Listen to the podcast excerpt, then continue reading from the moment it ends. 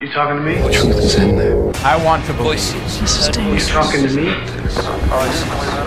Voices. President Kennedy died Conspiracy at theory. 1 p.m. Well, I'm the only one here.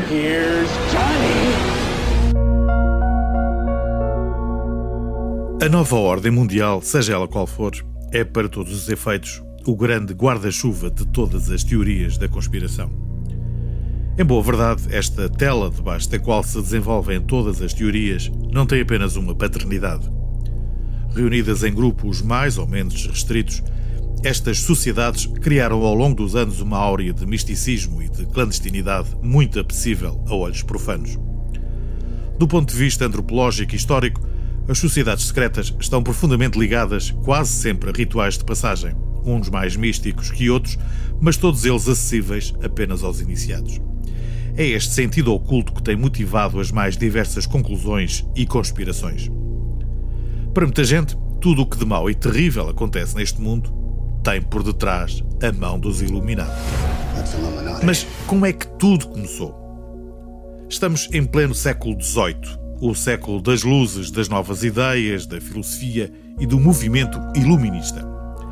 Adam Weishaupt, professor de Direito Canónico e Filosofia da Universidade de Ingolstadt, na Baviera, a atual Alemanha, reúne uma série de intelectuais e livres pensadores e, na noite de 1 de maio de 1776, funda a Ordem dos Antigos e Iluminados Profetas da Baviera, mais conhecidos por Illuminati, uma organização que tinha como objetivos principais opor-se à superstição, ao obscurantismo e à influência que na época a Igreja exercia sobre a esfera política e ainda aos abusos de poder do Estado.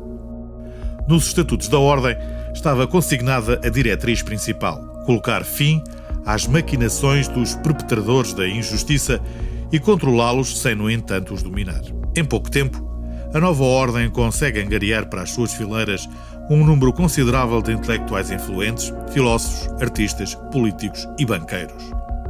A sua área de influência ultrapassou as próprias fronteiras da Baviera e tentaram, inclusive, uma aproximação a algumas lojas maçónicas, nomeadamente a francesa e a inglesa, o que não veio a acontecer. Apesar disso, em pouco mais de cinco anos, os Illuminati contavam com cerca de 2 mil fiéis seguidores. A sua crescente influência na esfera pública provocou as mais diversas reações e, em junho de 1785, Carlos Teodoro, Duque da Baviera, decreta a sua extinção. Os membros foram perseguidos e condenados à morte. A história podia acabar aqui, mas não. Em 1967, em plena época do Flower Power, a filosofia oriental torna-se numa das bandeiras do movimento hippie. Os Estados Unidos estão abraços com uma guerra no Vietnã e os jovens americanos são alvo de um recrutamento em larga escala. E é precisamente no verão de 67 que surge uma pequena publicação de nome Principia Discordia, uma espécie de narrativa humorística que apelava ao anarquismo como forma de provocar a desobediência civil. Na prática, tratava-se do surgimento de uma nova religião, o discordianismo. Os seus seguidores reverenciavam Eris, a deusa do caos, e questionavam os parâmetros da realidade. Alegavam que a propagação de boatos poderia fomentar alterações profundas na sociedade e assim forçar os cidadãos a questionarem a própria realidade. Os seus autores, Gregory Hill e Carrie Thornley, acreditavam que uma das formas de tornar o mundo menos rígido e autoritário seria a disseminação de desinformação através da contracultura. Foi então que, em colaboração com Robert Wilson, que na altura trabalhava para a revista Playboy, começaram a enviar cartas falsas de leitores sobre o segredo mais bem guardado sempre e que era, isso mesmo, os Illuminati. A segunda parte do plano consistia em responder às mesmas cartas nas páginas da Playboy. E assim foram alimentando uma polémica da qual eles eram os únicos protagonistas.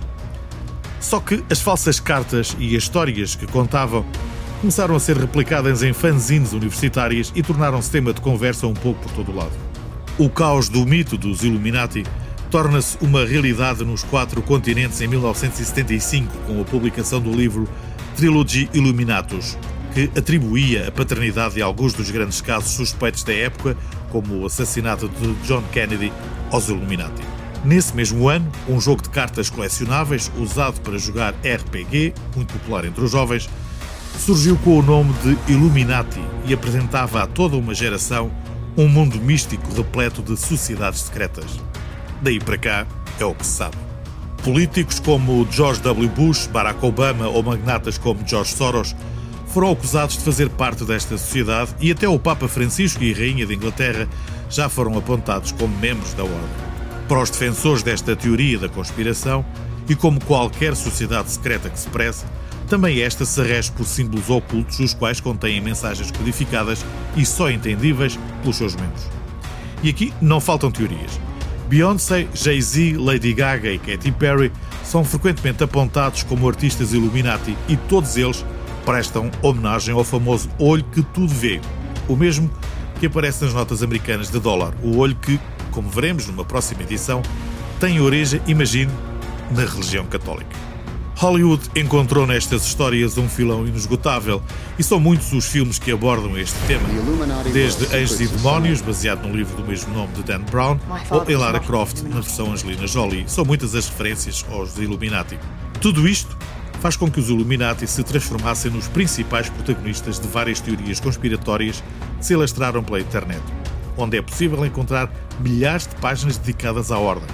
O Facebook, por exemplo, tem duas páginas oficiais as quais aceitam candidaturas. Os interessados só têm que pedir a adesão e em menos de 5 minutos obtêm a resposta quase sempre afirmativa. Numa delas, a que tem versão portuguesa, é pedido de imediato a compra do diploma, o qual custa cerca de 15 euros. Enquanto que na versão internacional, somos encaminhados para a página oficial da Ordem, onde somos convidados a adquirir um pendente oficial da Ordem, o diploma ou a eterna t-shirt.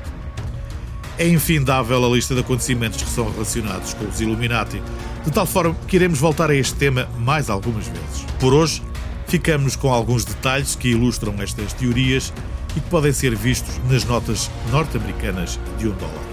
Se quiser comprovar, os símbolos são os seguintes: o olho que tudo vê, a pirâmide de tijolos iguais, a inscrição Novus Ordo Seclorum, 13 estrelas, 13 frutos e folhas e 13 listas verticais, 13 flechas e uma cruz. Boa investigação!